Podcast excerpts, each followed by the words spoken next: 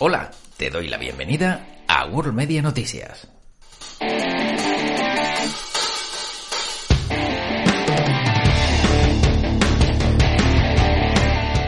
Una jornada más pendientes de toda la actualidad y te doy las gracias por haber elegido World Media Noticias para informarte en este resumen express de todo lo que acontece en este día.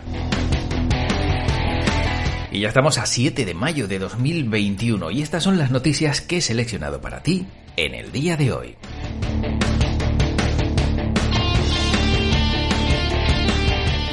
Comenzamos por los días internacionales y mundiales. Hoy es el Día Mundial de la Cruz Roja y de la Media Luna Roja. También es el Día Mundial de las Aves Migratorias. Por otro lado, conocemos que es el Día Mundial del Comercio Justo y también se conmemoran las jornadas en recuerdo y reconciliación en honor de quienes perdieron la vida en la Segunda Guerra Mundial.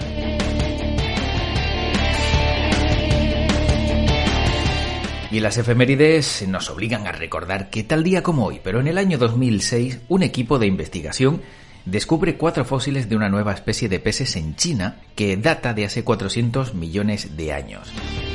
También que en el año 2004 se aprueba en Chile una nueva ley de matrimonio civil por la que se permite el divorcio. 1997 sale a la venta el microprocesador Intel Pentium 2, sucesor del exitoso Pentium. En 1973 el periódico The Washington Post gana el premio Pulitzer por su investigación en el caso Watergate. 1946 se crea la empresa Sony en Japón, inicialmente contando con tan solo 20 empleados. Y en el año 1824, Beethoven estrena la novena sinfonía en Viena, Austria. Y además de todos estos asuntos relacionados con la actualidad, ahora llegan las noticias del día. Los titulares del día.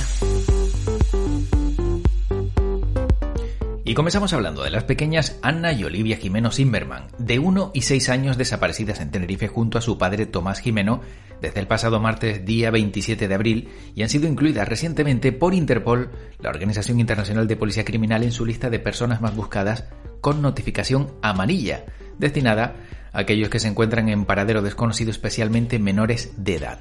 Destacar que el juzgado de primera instancia, instrucción número 3 de Wimar en Tenerife, dictó el pasado fin de semana una orden de búsqueda internacional para el padre y las niñas por un presunto delito de secuestro y ante la posibilidad de haberse fugado.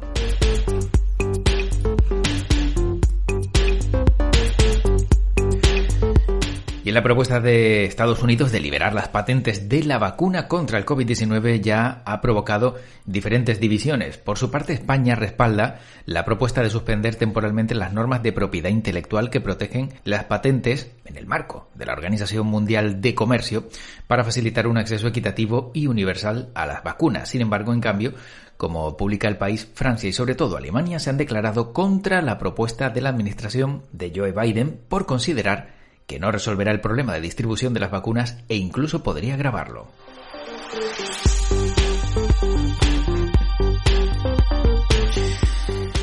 Y Canarias garantiza que no cobrará por el uso de las carreteras como prevé hacer el Estado a partir de 2024 y que estas infraestructuras seguirán siendo gratuitas como elemento fundamental para la conectividad en las islas. El Ejecutivo Regional puntualizó que la comunidad autónoma tiene competencias plenas en esta materia, además de que la iniciativa del Gobierno central hace referencia a la red estatal en la que no está incluida el archipiélago.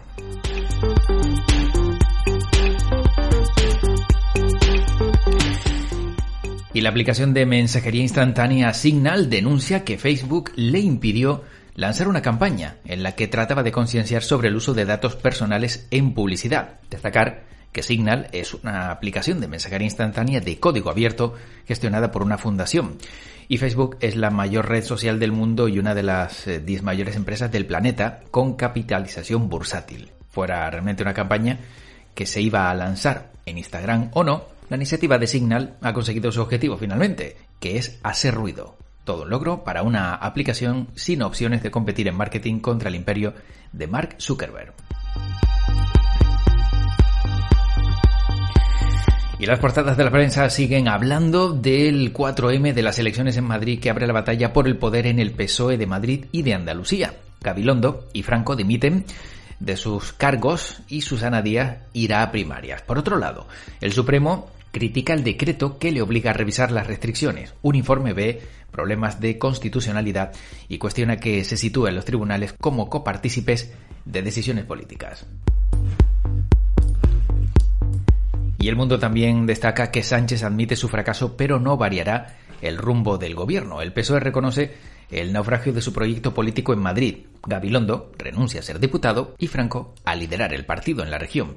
También hay un expediente de expulsión a Leguina y Redondo. Por otro lado, y en otro orden de asuntos, el mundo titula que los peajes del gobierno alarman a los transportistas y estos declaran que encarecerán los alimentos. El periódico Canarias 7 titula que Canarias mantiene sus restricciones tras el estado de alarma para controlar la pandemia. Según los niveles de alerta, el toque de queda o los controles en puertos y aeropuertos se mantendrán. Se pedirá el aval del Tribunal Superior de Justicia de Canarias. Y por otro lado, las islas no aplicarán el viaje en carreteras.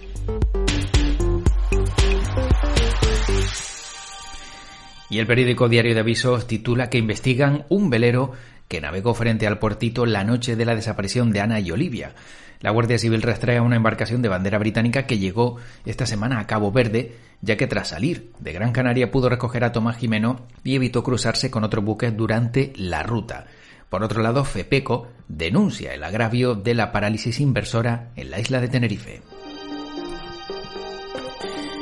Y en deportes, el diario AS habla de Zidane que se lo piensa. El Real Madrid quiere que el técnico siga la próxima temporada, pero el francés tiene la última palabra.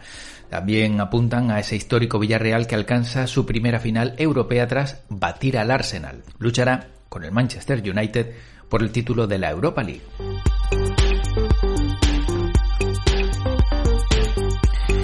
Y el diario Sport titula que hay un duelo con Morbo. Grisman y Suárez se reencuentran con sus equipos y pueden ser determinantes para decidir el título de liga.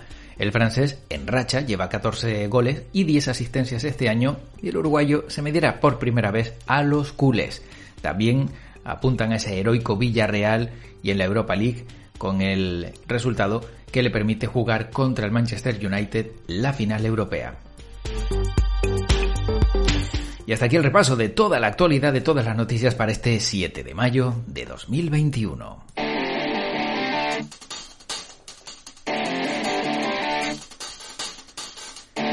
Y con esto terminamos este informativo express de World Media Noticias.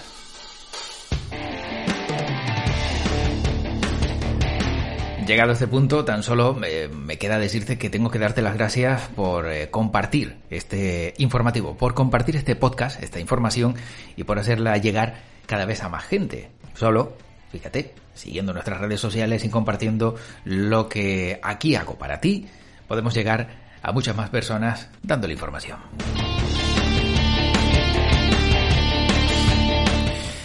¿Y cómo puedes hacerlo? Pues siguiéndonos a través de nuestras redes sociales donde publicamos este podcast. Eh, lo hacemos en Facebook, en Twitter, también lo hacemos en nuestro blog eltridente.wordpress.com y también suscribiéndote a nuestro canal de Telegram World Media Spain. Además, ya sabes que cuentas con los canales habituales de podcast donde vamos subiendo la información pues, de manera constante y ahí también pues, puedes compartir estos podcasts con quien tú quieras y con la plataforma que utilices, ya sea iVoox, iTunes, Spotify, Spreaker o Google Podcast.